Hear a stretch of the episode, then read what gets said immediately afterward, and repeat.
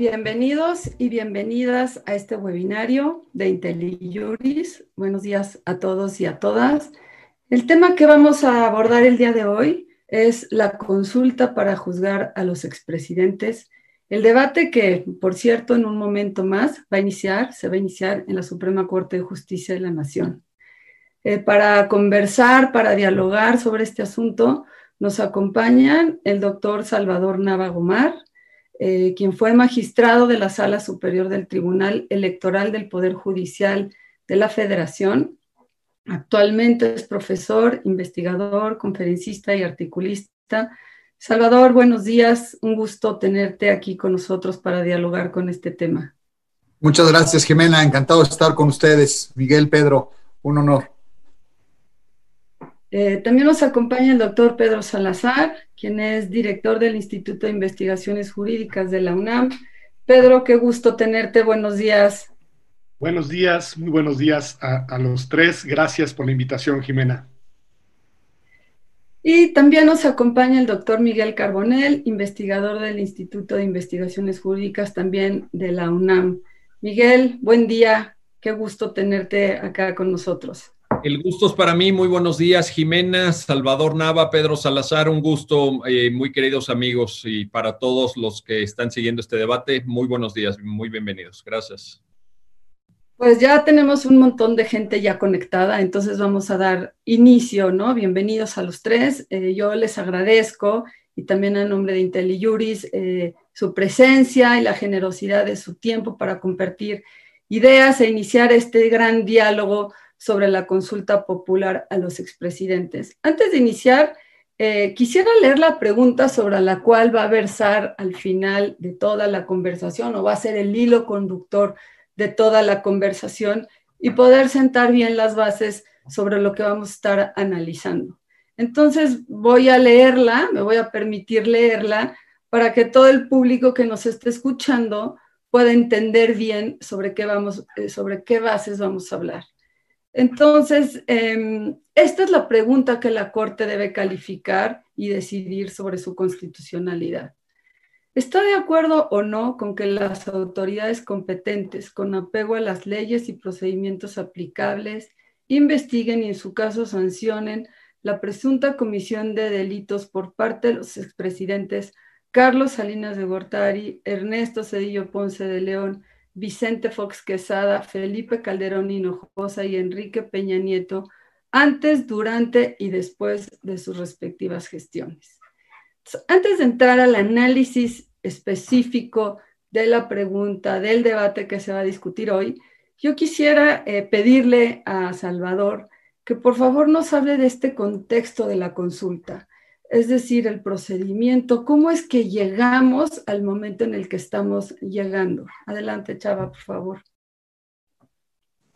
Muchas gracias, Jimena, y gracias también a los amigos y compañeros de IntelliJuris.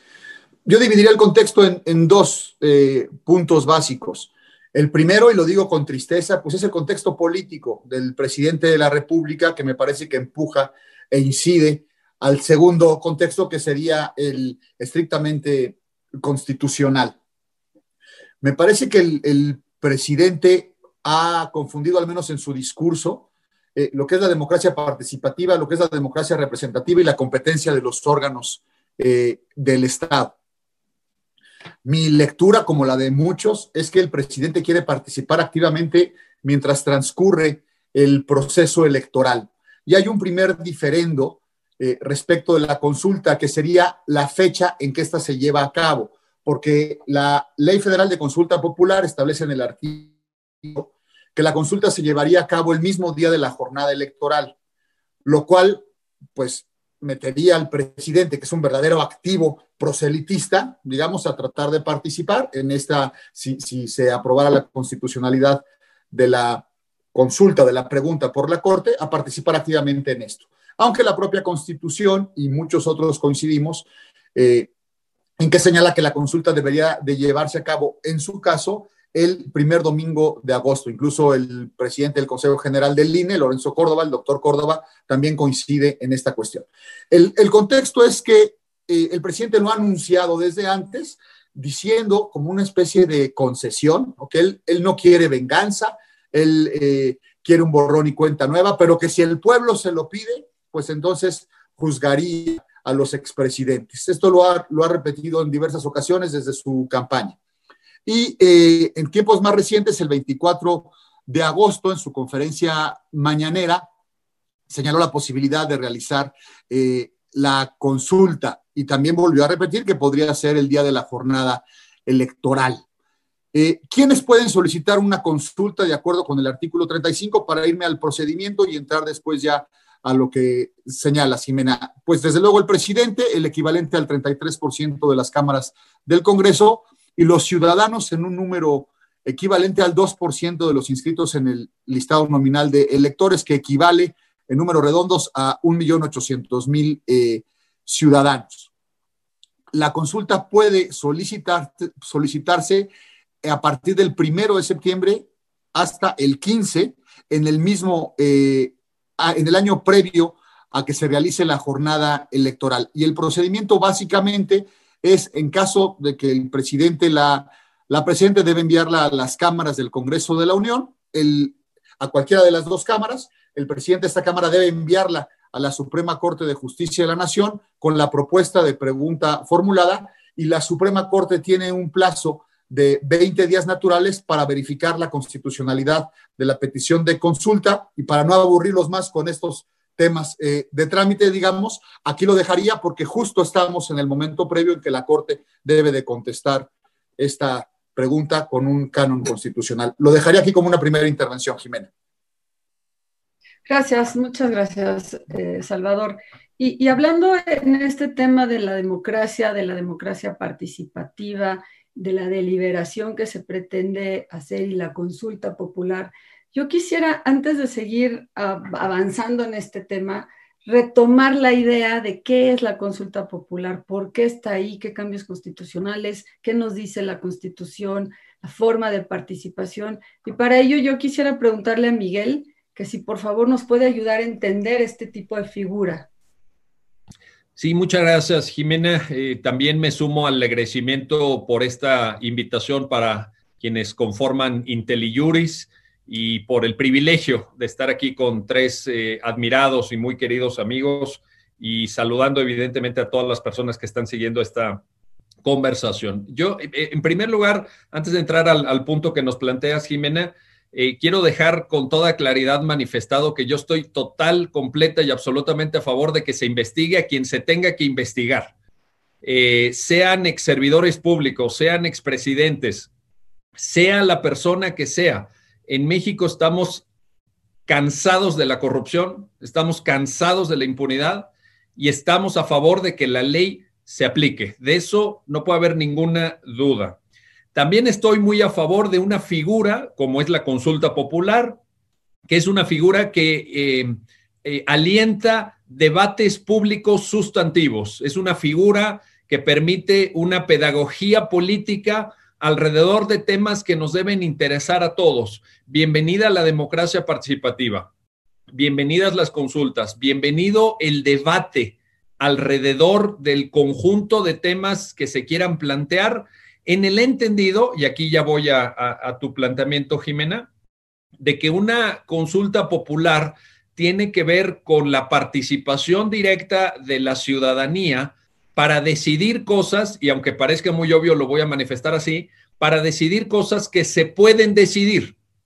Es decir, tiene la consulta que articularse a partir de una cuestión que entra, eh, parafraseando a Luigi Ferraioli, dentro de la esfera de lo decidible.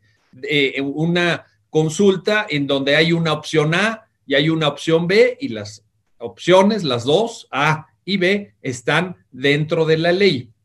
En ese sentido, creo que, por supuesto, eh, las modificaciones que a partir del año 2014 se hicieron para que esto empezara a caminar son trascendentes para nuestro orden constitucional, introducen un matiz para enriquecer la agenda. Como todos ustedes saben, la agenda de los partidos políticos no necesariamente empata con la agenda ciudadana, así que me parece del todo legítimo. En el caso que nos ocupa, sin embargo, lo que se observa, y se ha escrito eh, mucho en periódicos en estos días, eh, eh, aquí mis colegas han, escrito en el financiero, en el, en el eh, universal, algunos otros, en fin, sobre eh, la idea de que esta consulta, tal como está planteada en la pregunta que nos hiciste a favor de leer, Jimena, podría parecer una simulación, una suerte de desvío del poder, una especie de enmascaramiento democrático o pseudo democrático para perseguir fines que más bien están en la órbita de la política y que eh, pues formaron parte de una promesa de campaña del hoy presidente de la República, pero que realmente no estarían en la lógica del cumplimiento de fines constitucionales. Y la, la cuestión es muy sencilla y con esto termino. La aplicación de la ley no se puede consultar tenemos un mandato expreso, no solamente en el 35 para no restringir derechos humanos a través de la consulta, sino también en el Código Nacional de Procedimientos Penales para que cualquier persona que tenga cualquier elemento que permita suponer la comisión de un delito, sea quien sea el presunto responsable, lo presente. Incluso en ese artículo hay un segundo párrafo, artículo 222 del Código Nacional, que dice expresamente, señala la obligación de los servidores públicos de presentar estos elementos. Así que creo que estamos ante una simulación, creo que estamos ante un desvío de poder y quizá más adelante valdría incluso mencionar el tema del costo que tendría esta consulta económico, me refiero al costo económico, no el costo político ni jurídico, sino puramente económico, que en el contexto de la crisis que viviremos el próximo año, que ya se está viviendo, creo que también eh, pues debería tener un lugar en esta, en esta discusión. Gracias, Miguel. Es decir, eh, no es optativa la impartición de justicia, ¿no? Cuando hay pruebas hay que presentarse. Y esta idea de la pedagogía política eh, me, gustó, la quisiera retomar porque finalmente también debe de haber límites en, esta, en este aprendizaje de la política. Y en este contexto, retomando lo que decía Salvador respecto al artículo 35 de la Constitución, en la que las consultas populares deberán ser convocadas por el Congreso a petición del presidente, el equivalente a las 33% de los integrantes de cualquiera de las cámaras o de los ciudadanos en un número equivalente al 2% de los inscritos, también la Constitución establece que para eh, que los resultados de consulta sean vinculantes tendría que registrar al menos el 40% de los ciudadanos inscritos en la lista nominal y será el INE quien tenga cargo a la organización de estas. En este sentido, supongamos que se cumple con este supuesto, los resultados son vinculantes y la votación es sobre un no, el enjuiciamiento eh, de los presidentes. Esto es, en contra de iniciar procesos de investigación y sanción de delitos penales. En este escenario jurídico, yo quisiera preguntarle a Pedro, ¿en dónde nos encontramos? ¿Qué estaría pasando ahí con todo el sistema constitucional de legalidad eh, en, el caso en el que este supuesto se daría? Muchas gracias, Jimena. Pues este, es muy interesante tu pregunta y creo que engancha muy bien con lo que acaba de decir Miguel Carbonell. Es decir, eh, en definitiva, todos estamos, creo, ciertos de que, como dice Miguel, los delitos deben de investigarse y si hay elementos, pruebas, indicios que permitan suponer la comisión de un delito de parte de quien sea, se deben iniciar las investigaciones por parte de las fiscalías, en este caso la Fiscalía General de la República, y eventualmente se tienen que fincar las responsabilidades.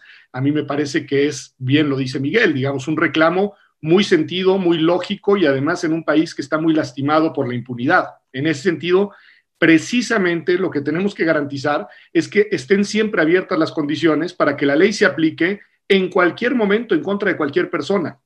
Y aquí, paradójicamente, la consulta podría tener el resultado inverso, como bien adviertes. Y de hecho, como también lo plantea el ministro Aguilar en su, en su proyecto, el supuesto sería el siguiente. ¿Qué sucede si se realiza la consulta popular si participa más del 40% de los ciudadanos inscritos en la lista nominal y, para sorpresa de propios y extraños, la respuesta es no queremos que se investigue. Bueno, esa decisión en ese momento ya no sería simplemente una opinión popular mayoritaria. Según la Constitución, sería un mandato vinculante. Vinculante, y dice la Constitución, para los poderes ejecutivo y legislativo federales y para las autoridades competentes, en esta última forma de fórmula de autoridades competentes, ya no importa que la Fiscalía General sea autónoma y, e incluso los jueces, es decir, autoridad competente en esta materia, pues sería eh, la que le corresponde investigar, la que le corresponde procurar justicia y la que le corresponde eventualmente impartirla.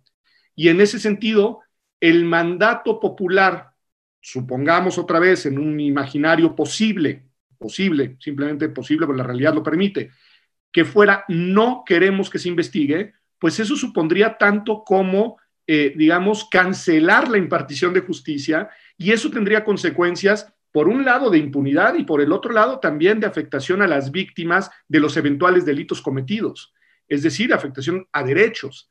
Y, en ese sentido, eh, eh, me parece que viendo desde esa perspectiva la consulta, pues adquiere toda su dimensión el, el contrasentido de la misma. Porque en la otra dirección, si la mayoría vota, e incluso un 40%, porque sí se realicen las investigaciones, pues lo único que estamos haciendo es reiterar lo evidente, lo que ya está, que es que las autoridades deben de cumplir con las obligaciones que tienen constitucional y legalmente establecidas. Y a quien le toca investigar, le toca investigar, procurar, procurar e impartir justicia, le toca impartir justicia y para eso no hace falta una consulta popular. De hecho, la, consulta popular distorsiona eh, eh, eh, lo que debe de ser un procedimiento constitucional, de, digamos, ordinario y obligatorio. si lo vemos de esa perspectiva, la verdad es que la pregunta es un poco absurda, porque es, ¿deben las autoridades realizar las tareas que les corresponde constitucionalmente llevar a cabo? Pues la respuesta es sí, lo tienen que hacer en todo momento y en contra de cualquier persona. Además, los expresidentes no tienen ningún tipo de fuero ni de protección especial. Así que si hay indicios de que alguna de esas personas ha cometido actos delictivos, se les debería estar investigando ya. Pero, ¿por qué? Pues porque así lo establecen los procedimientos ordinarios, no porque se abra la ruta de una pregunta a, eh, digamos, a, la ciudadanía eh, mexicana. ¿no? Esa sería mi, mi participación en este punto. Gracias, Pedro. Una consulta pareciera que es este tipo de consulta innecesaria, pero tenemos un público que está participando mucho, entonces déjenme agarrar algún par de preguntas que, tiene el auditorio para poder hacer este diálogo. Alberto Romo, Alberto, bienvenido, me mandaste una pregunta para Salvador. Entonces, él, él pregunta, ¿quién juzga la importancia y trascendencia de la consulta?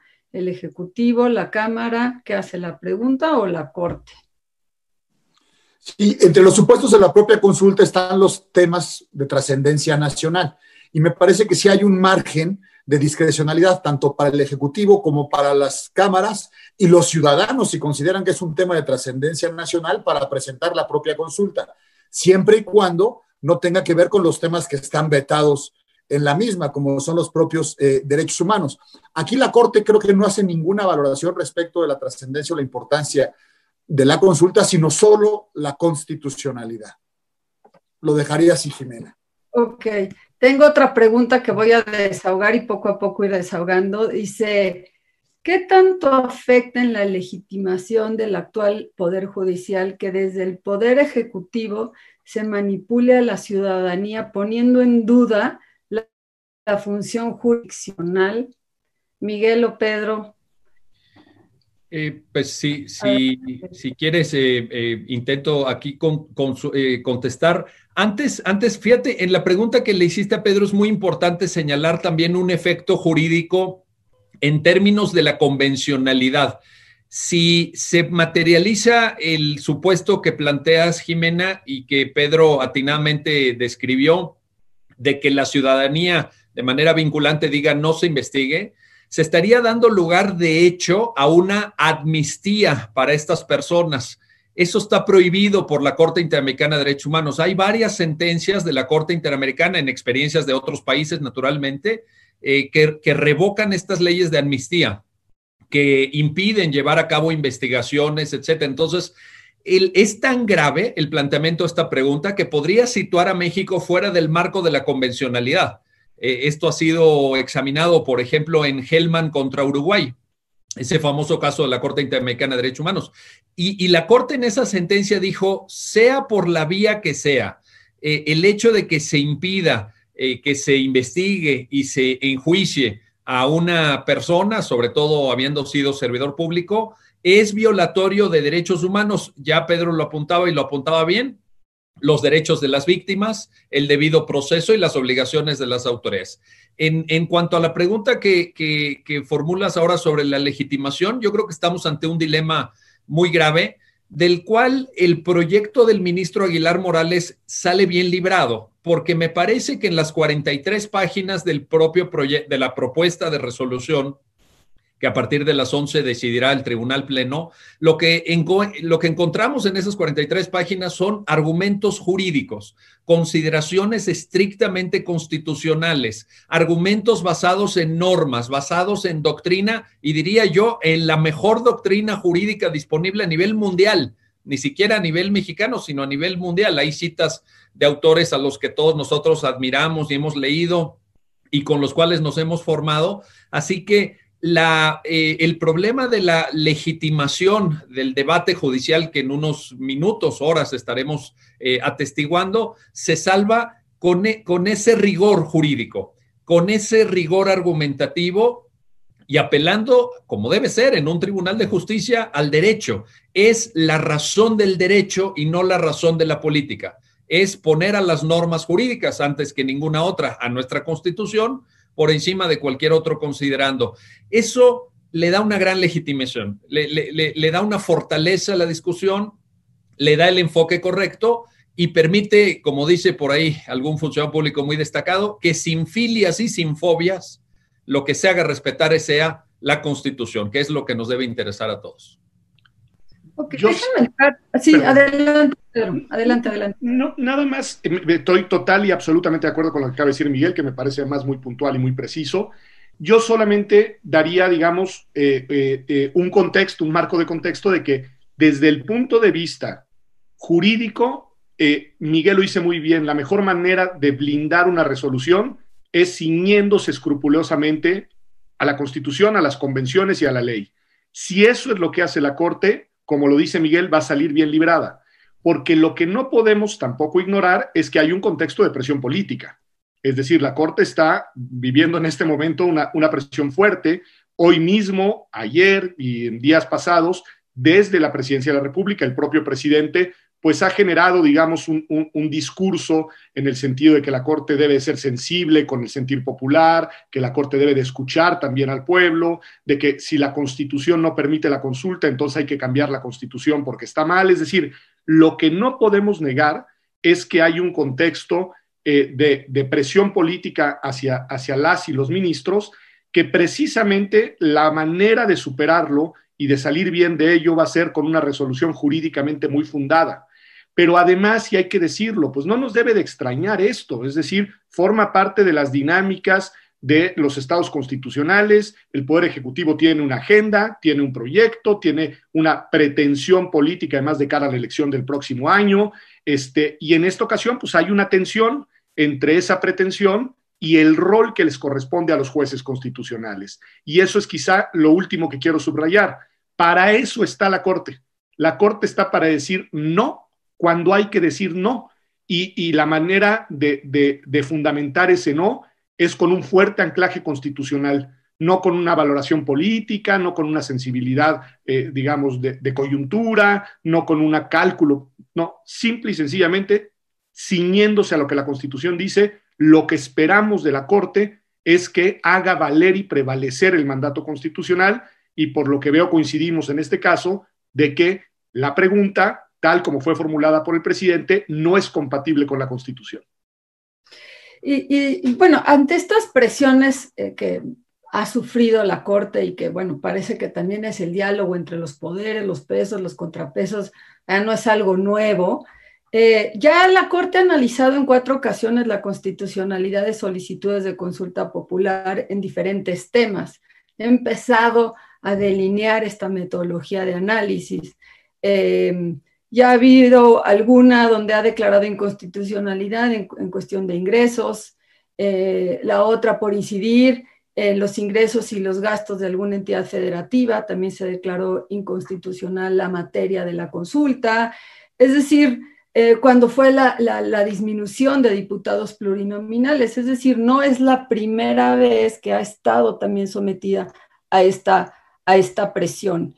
Y, eso lo dejo un poco como reflexión respecto de la presión política.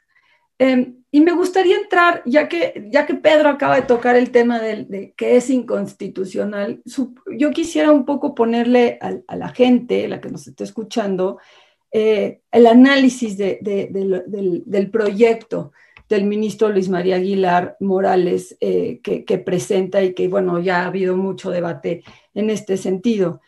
Y, él en algún momento durante esta, eh, de este proyecto eh, señala que hay una restricción de, derechos humanos eh, reconocidos en la Constitución y en los tratados internacionales, ya lo, ya lo mencionaba Miguel. Y, mi pregunta aquí es, en realidad, em, ¿en qué momento se da esta violación? Eh, ¿Cómo explicarle al auditorio en qué momento hay esta restricción a derechos humanos?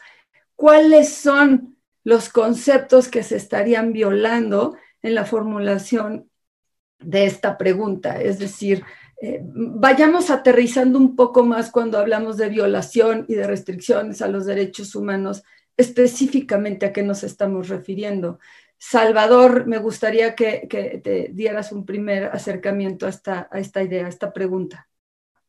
Sí, y antes de entrarle de lleno, me gustaría eh, ligar las dos preguntas anteriores y las intervenciones de, de Miguel y de Pedro en ese orden, porque creo que haber publicado el proyecto por parte del maestro, del ministro y maestro Luis María Aguilar, ayuda a la legitimación de la propia Corte y centra el debate estrictamente en lo jurídico y me parece que despresuriza toda esta presión, esta hoy express que estamos viviendo de los propios poderes de la Unión, es decir, cómo la gente está, por ejemplo, opinando en las redes sociales, este, cómo parece que estamos asistiendo a un linchamiento, ¿no? O a un intento de linchamiento de los presidentes, que como también dijo Miguel, si hay algo que perseguir, desde luego que todos los delitos tienen que perseguirse como es debido y con los métodos y los procedimientos que para ese efecto están establecidos en nuestra propia normatividad.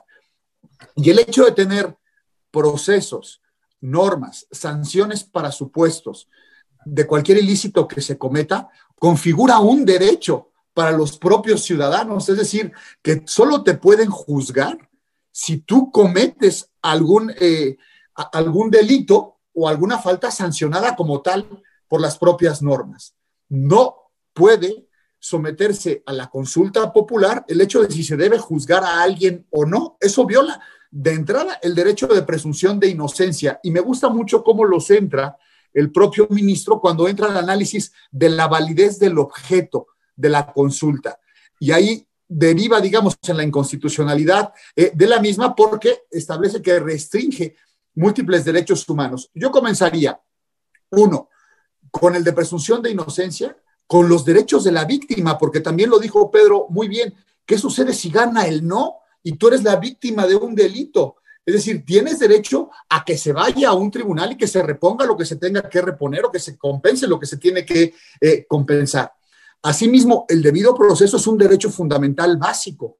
No pueden juzgar a ninguna persona fuera de los márgenes procesales establecidos para hacer eso. Creo que con estos eh, derechos de presunción de inocencia, de derechos de la víctima y de debido proceso, podemos empezar a centrar el debate de los derechos que restringiría, digamos, el ir o el poder someter a una consulta lo que es la persecución de un delito.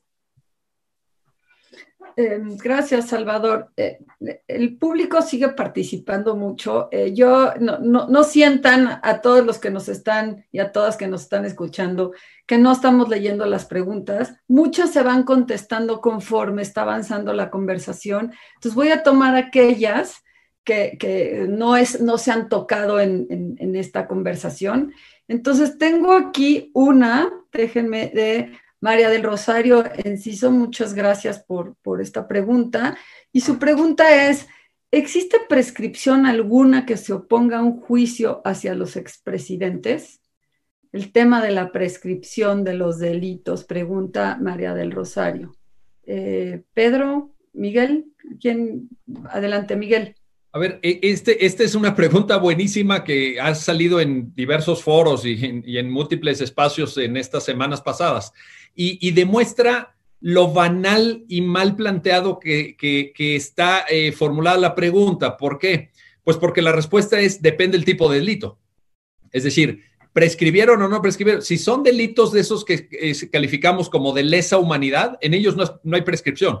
Entonces se pueden perseguir, se, hayan cometido en 1988 o se hayan cometido hace eh, cuatro años, por, una parte. Pero por otro lado, pues habría que determinar qué otro, de qué se le va a acusar. Eh, Resulta que Felipe Calderón, siendo eh, adolescente, se robó unas paletas en un centro comercial. Bueno, pues eso probablemente ya prescribió, ¿verdad? O sea, e, es, es mm, la pregunta, el problema de la pregunta es que mezcla un conjunto de situaciones que incluso algunas de ellas ni siquiera tienen una connotación propiamente jurídica. Por ejemplo, en la exposición de motivos claramente se señala que lo que se pretende es Em, eh, hacer una investigación sobre delitos.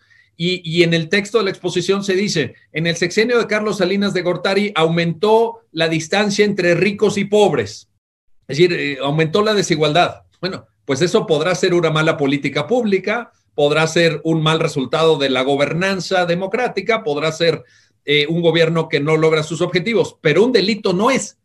Ningún código penal sanciona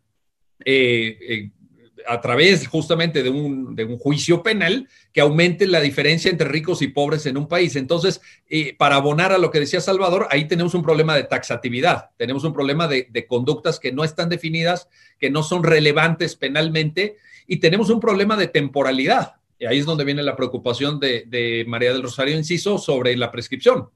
Si, si, si se fijan, la pregunta dice, antes, durante y después de sus respectivas gestiones en la presidencia de la República. Antes, cuando eran adolescentes, cuando tenían 18, 19, 20 años, vaya, es, es ridículo. Después, o sea, Ernesto Cedillo lleva más de 20 años viviendo en Yale, en, es profesor en la Universidad de Yale, vive en Connecticut, ¿verdad? Y pues se va a investigar si allá se pasó un alto se va a investigar si paga o no sus impuestos en Estados Unidos, se va a investigar si es puntual o no es puntual en sus clases, se va a investigar si alguna alumna lo denunció por acoso sexual. O sea, es verdaderamente eh, ilógica la pregunta, no respeta la taxatividad, no tiene parámetros de temporalidad y eso hace que sea claramente inconstitucional. Pedro, adelante. Nada más un complemento a lo, que, a lo que dice Miguel, que creo que es interesante sobre el proyecto del ministro Aguilar. El proyecto del ministro Aguilar eh, gira, y obviamente lo tiene que hacer, en torno a los términos de la pregunta, pero también analiza y estudia la exposición de motivos que sostiene la pregunta en, la propia, en el propio, eh, digamos, eh, consulta que hace el presidente o la petición de consulta que hace el presidente. Y es muy interesante porque ahí se mencionan delitos, por ejemplo, de los que Miguel habla de lesa humanidad, es decir, se habla de violaciones graves de los derechos humanos, o sea, será entender que han existido y que son responsabilidad de alguien. Y bueno, en ese caso, bien lo dice Miguel, se trata, si si se verifican, si se prueban, si se acreditan, de delitos que son imprescriptibles. Y en ese sentido, pues ahí la consulta de nuevo es absoluta y totalmente irrelevante. Eso se tiene que investigar por sí mismo y se tienen que fincar las responsabilidades por la gravedad que supone la eventual comisión de esos hechos. Entonces, eh, de nuevo, creo que eso eh, desmonta, digamos, la justificación de la pregunta, pero además muestra su irrelevancia. Y, sí quiero subrayar, porque hay que reconocérselo al ministro, eh, el ministro hace, digamos, teje muy bien también en esa dimensión, en la dimensión de los argumentos con los que se pretende dar sustento a la pregunta. Gracias, Pedro. Eh, aquí Luis Ricardo Hernández, aprovechando que estás en el micrófono y que tiene que ver con lo que acaban de conversar, pregunta, si la Suprema Corte de Justicia de la Nación debe tener un lenguaje sencillo y eficaz para transmitir a la sociedad la resolución de la consulta popular, es decir, alejarse de los tecnicismos jurídicos. Bueno, si me permiten, eso es algo que siempre hemos pedido y aquí tenemos a alguien que fue juez constitucional especializado en materia electoral. Siempre ha sido, digamos, un tema, la, petición de que las y los juzgadores y los tribunales pues, sean lo más eh, eh, claros en sus argumentos y lo más usen un lenguaje accesible para la ciudadanía. Pero creo que la pregunta en este caso se hace doblemente pertinente por la naturaleza del tema y porque precisamente se trata de algo que es de interés, eh, eh, las decisiones de las Cortes suelen serlo, pero de interés político general, permítanme decirlo así, de interés de la ciudadanía.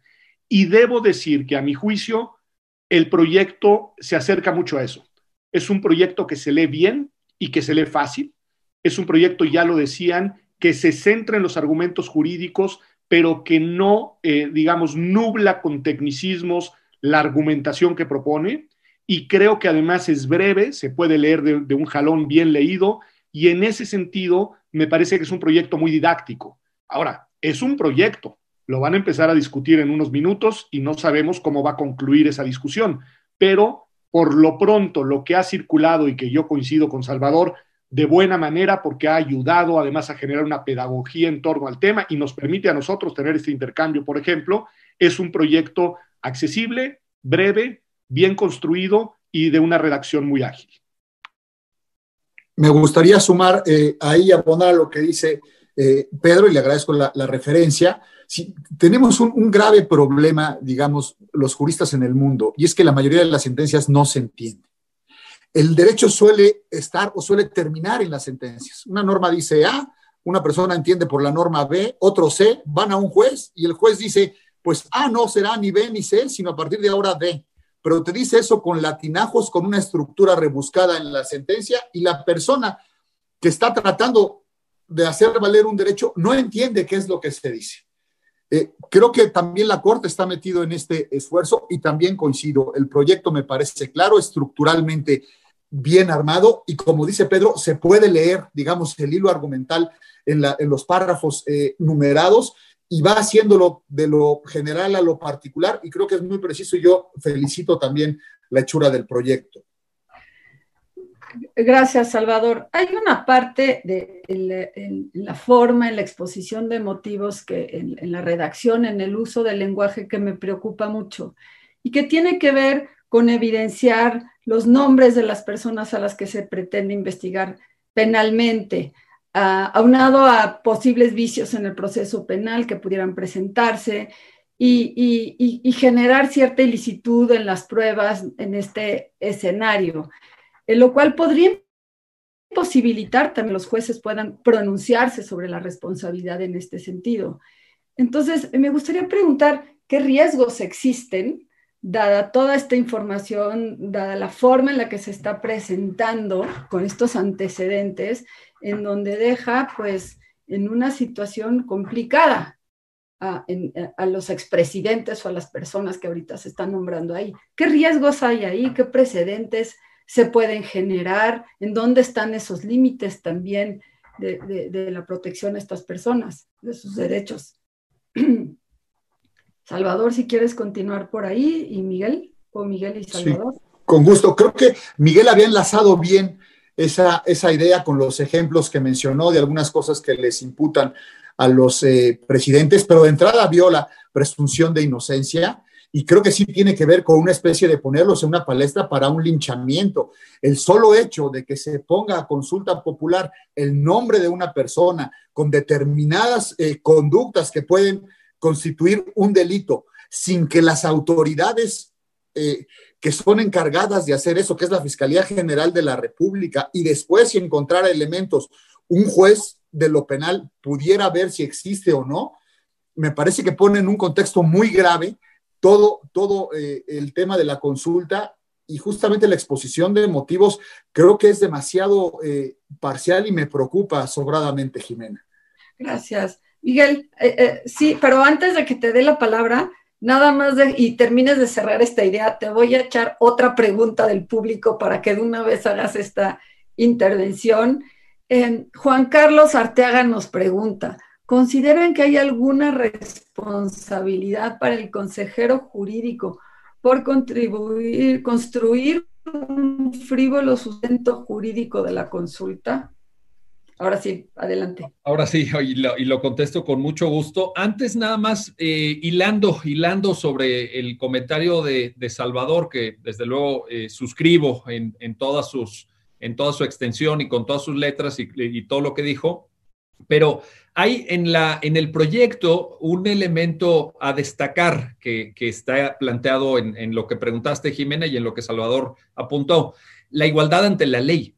Es decir, el hecho de que se está apuntando a cinco personas identificadas por su nombre y, dándoles un trato jurídico constitucional distinto al resto de la población. El ministro Aguilar apunta en el proyecto y tiene toda la razón.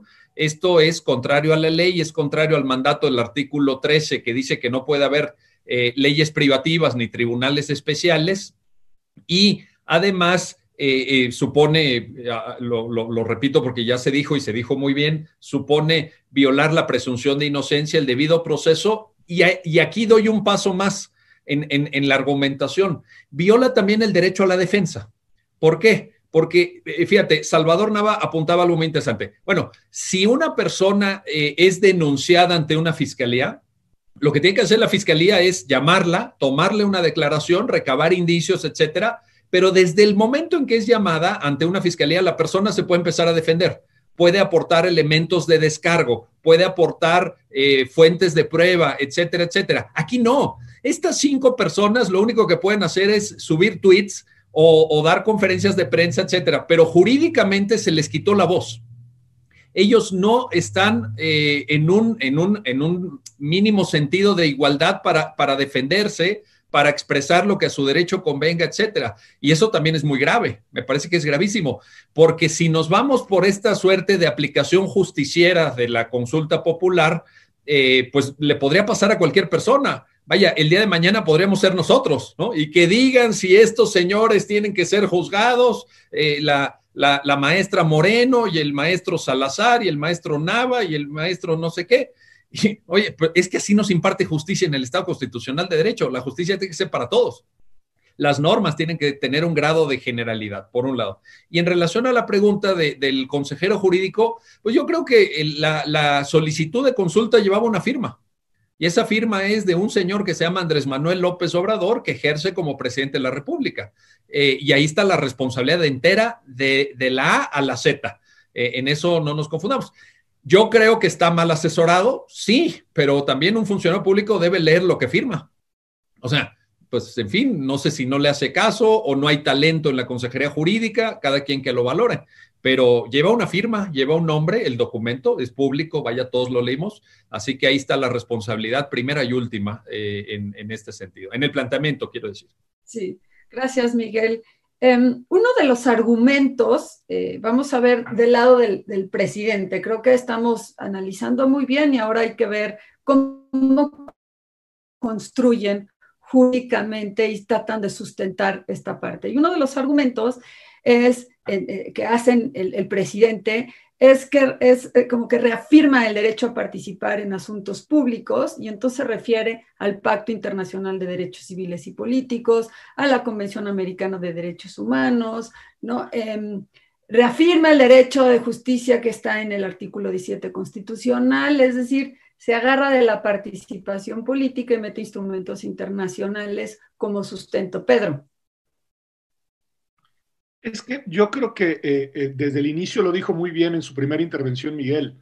Al menos yo estoy a favor de que haya consultas, no estoy en contra de las consultas y estoy a favor de diversificar las vías de participación y de que la vida público-política sea cada vez más, eh, digamos, participativa y con mayor intervención e involucramiento de la ciudadanía. Ese no es el problema. El problema no está en la figura de la consulta. El problema está en lo que se quiere consultar y en los términos en los que quiere consultarse. Ese es el problema en el caso concreto. Pero el que hayan vías de participación ciudadana y de que la gente opine sobre los asuntos de interés público, me parece que es muy sano en una sociedad que pretende ser democrática.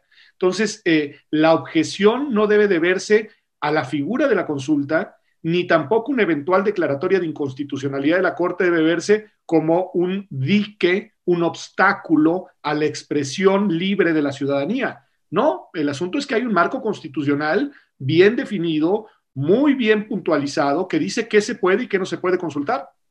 Y esto está dentro de lo que no se puede consultar, al menos no en los términos que se han planteado. Porque hay una, eh, y también hay un supuesto que está en la ley de la consulta que, no hay que olvidarlo. Eh, la ley, ya no la constitución, establece que la Corte podría reformular la pregunta.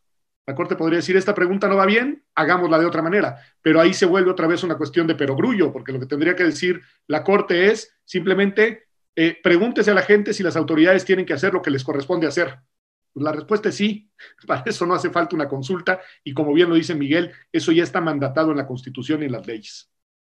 Tengo, tengo una pregunta de Jorge Ernesto Rodríguez Villaseñor y que se repite, vaya, constantemente, y es em, si, si, se rechaza la consulta para juzgar a los expresidentes, entonces eh, existe el temor de entonces modificamos el artículo 35 constitucional sobre eh, en este sentido, es decir, eh, tendrían, ven un posible escenario de modificación en este sentido de, la constitución para poder adecuar las reglas? Pues el presidente dijo que presentaría una reforma para modificar el artículo 35 constitucional. Eso es conducir por la vía de la política, en este caso la política legislativa, pues eh, el debate sobre los términos y reglas que deben de normar a las consultas. Y bueno, pues esa es otra discusión. Siempre está la posibilidad abierta, si se cumplen con los procedimientos y las mayorías establecidas en la propia Constitución para reformar la Constitución. Eh, ya la discusión sería si es pertinente o no, adecuada o no la eventual propuesta de reforma.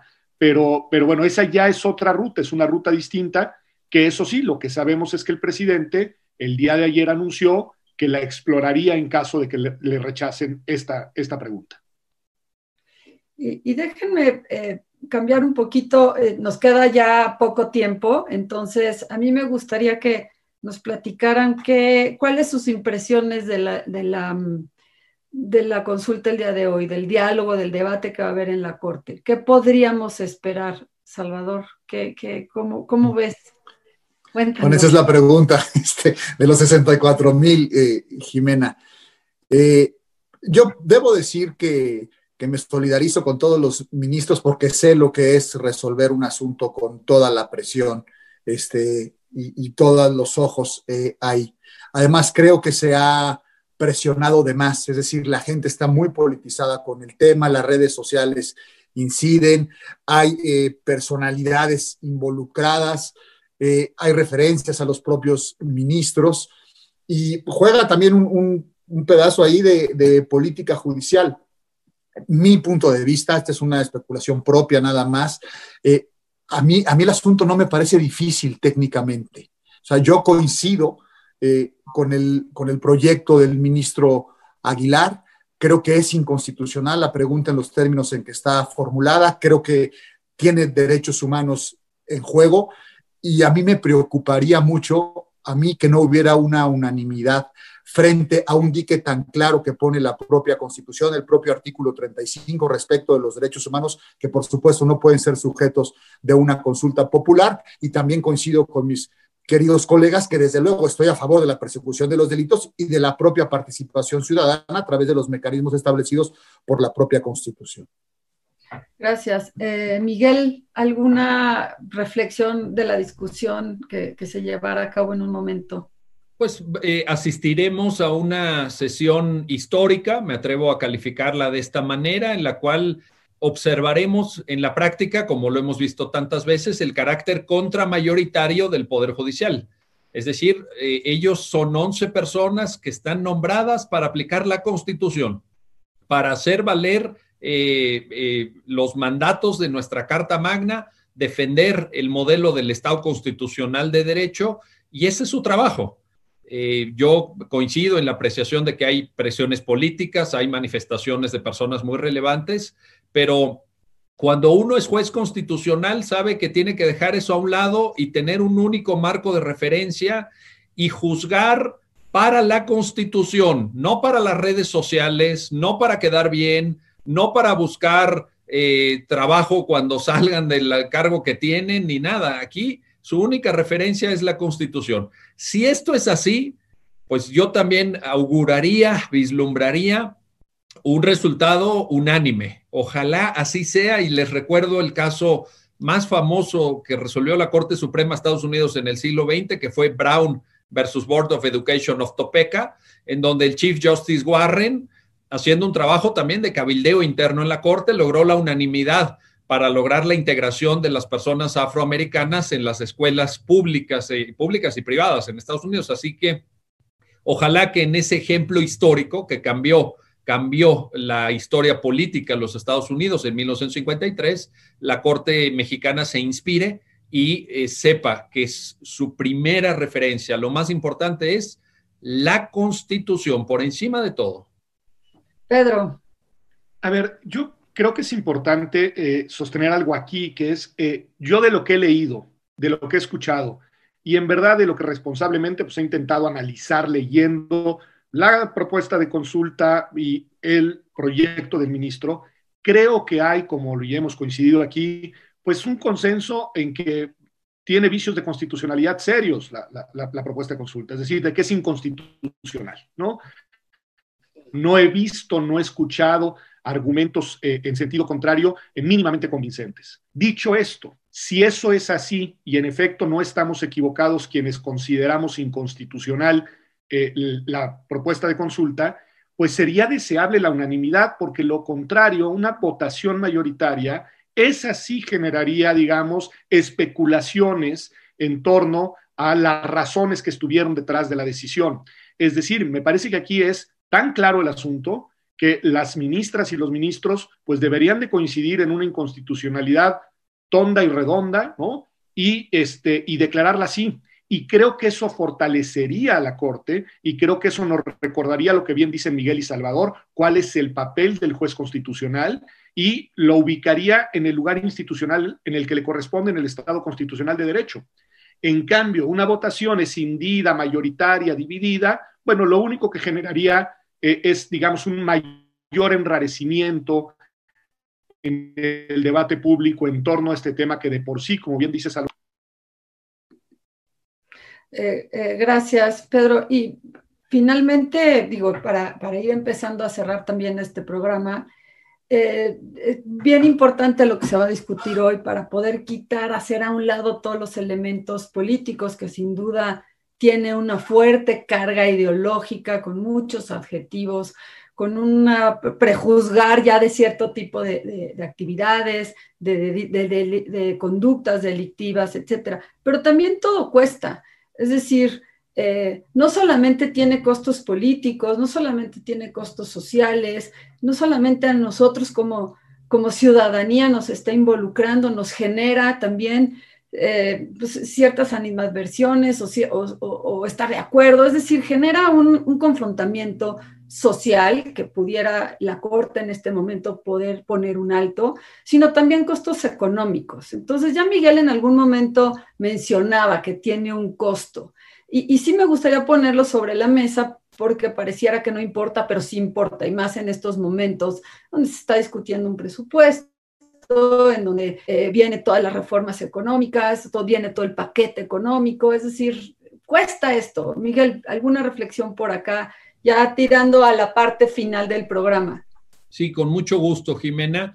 Fíjate que esa parte que, mencionas es importante en una dimensión quizá extrajurídica, pero que la ciudadanía tiene que saber. Eh, yo he leído diversas estimaciones que oscilan entre los 7 mil millones de pesos y los 8 mil millones de pesos. Eh, en un contexto en donde se están eliminando apoyos a ciencia y tecnología, donde se está proponiendo desaparecer el FONDEN, que es el, Fondo de Emergencia para Desastres Naturales, donde se están eh, reduciendo enormemente los apoyos al arte, al, cine, etcétera.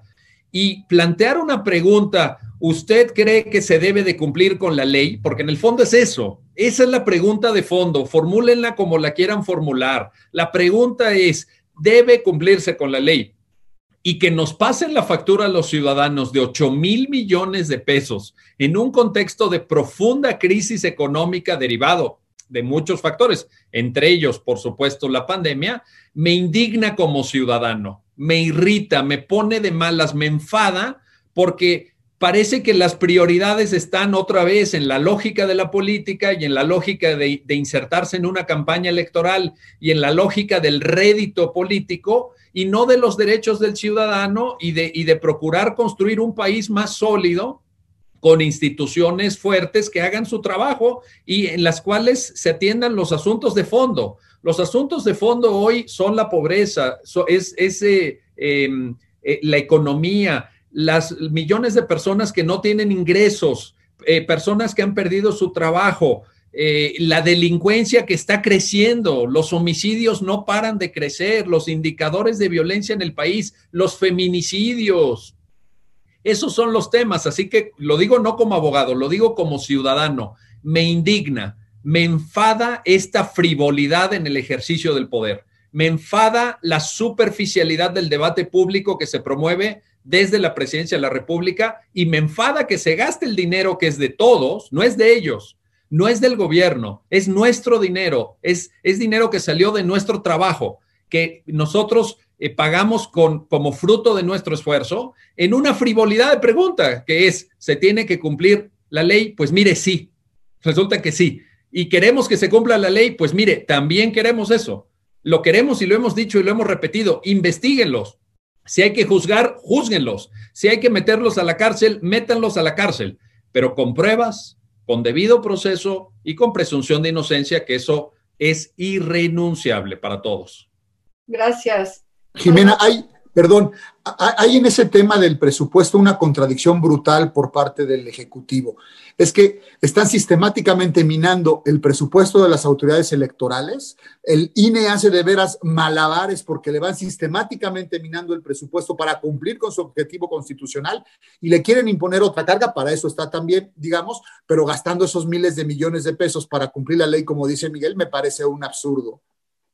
Ok, Pedro, tus reflexiones sobre este tema y yo llevándolo al terreno, al terreno, mira, al terreno de lo que se está discutiendo hoy y en coincidencia con lo que dicen Miguel y la investigación y las universidades públicas del país, estamos defendiendo el presupuesto, los recursos, los mecanismos eh, eh, a través de los cuales no, se fondean las investigaciones en ciencia y está en riesgo. Eh, al conocimiento es cuando se presenta una propuesta de estas, sí es absolutamente incongruente y, como dice Miguel, irritante, ¿no? Mete, mete digamos, una variable más de, descontento en, un contexto ya de mucha zozobra.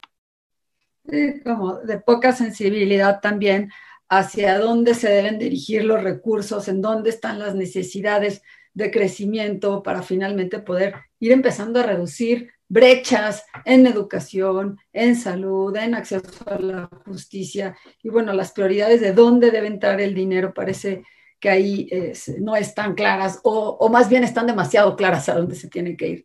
Finalmente, estamos, nos quedan dos minutos y en estos dos minutos yo quisiera ponerles este escenario. Eh, tienen, así como si fueran eh, alumnos de clase, tienen eh, en un escenario hipotético 30 segundos para entrar al pleno de la Corte y decir una pequeña frase, una pequeña idea con la que les gustaría que los ministros se quedaran y tomaran en consideración al momento de debatir. ¿Cuál sería la suya? ¿Quién quiere? Pedro levantó la mano. Buen alumno, Pedro. Porque si no me la van a ganar. Pues recuerden que juraron cumplir y hacer cumplir la constitución política de los Estados Unidos mexicanos. Ni más ni menos. Clara, certera y directa. ¿Quién quiere? Salvador. El, derecho está al servicio de los derechos y la constitución está justamente para limitar cualquier violación y esta pregunta violaría los derechos humanos de las personas y de las víctimas. Muchas gracias, Salvador. Miguel la política tiene su lugar, tiene su campo y tiene su razón de ser, pero el derecho también. Y ellos son jueces, no son políticos. Ellos tienen que defender la constitución y deben de estar a los argumentos jurídicos, fuera de presiones, fuera de cálculos eh, electorales o fuera de venganzas políticas o de desaguisados biográficos o de cuestiones que se arrastraron en el tiempo y que se deberían de solucionar de otra manera. Eh, la responsabilidad de un juez constitucional es empezar por la Constitución y terminar por la Constitución. Así que les haría un llamado a que consideren con mucha seriedad el proyecto del ministro Aguilar. Es un buen proyecto, es un proyecto fundamentado, articulado, riguroso, que tiene fundamento. Así que ahí hay una muy buena base para empezar a discutir. Pues listo. Ojalá que, que todo esto también se vea reflejado estaremos muy pendientes, muy atentos, como no solo como comunidad jurídica, sino como ciudadanos de lo que se va a discutir en la Corte, hay que estar pendientes, porque como decían, pues así, Miguel, Pedro y Salvador, pues este va a ser un día histórico, este va a ser un día en el que probablemente eh, a partir de aquí podamos tener un parteaguas, ojalá que sea unanimidad esta diferencia entre lo político y lo jurídico y, que las prioridades se tengan que poner donde tengan que estar. Pues muchas gracias, agradezco también al público que nos está escuchando.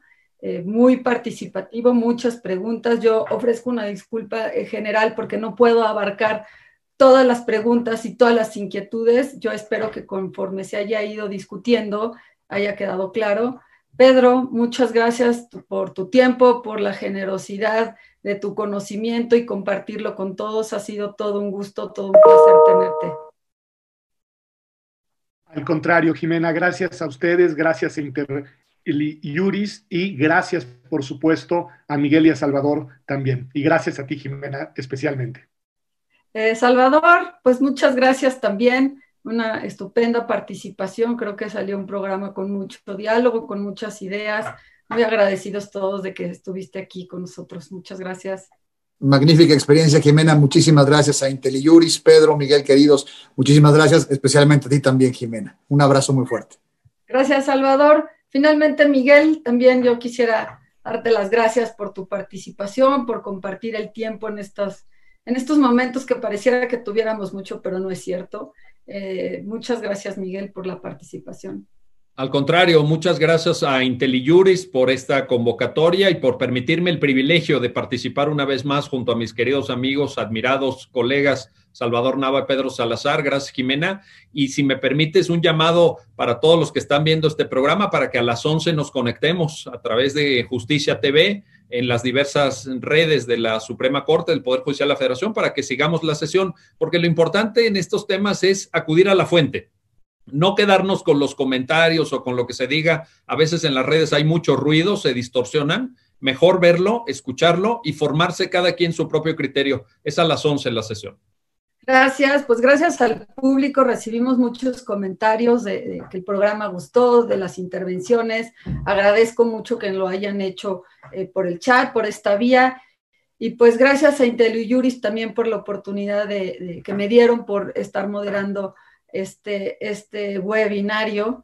Eh, y pues buen día a todos y a todas y pues estaremos viéndonos pronto en la sesión de la Corte. Hasta luego y buen día.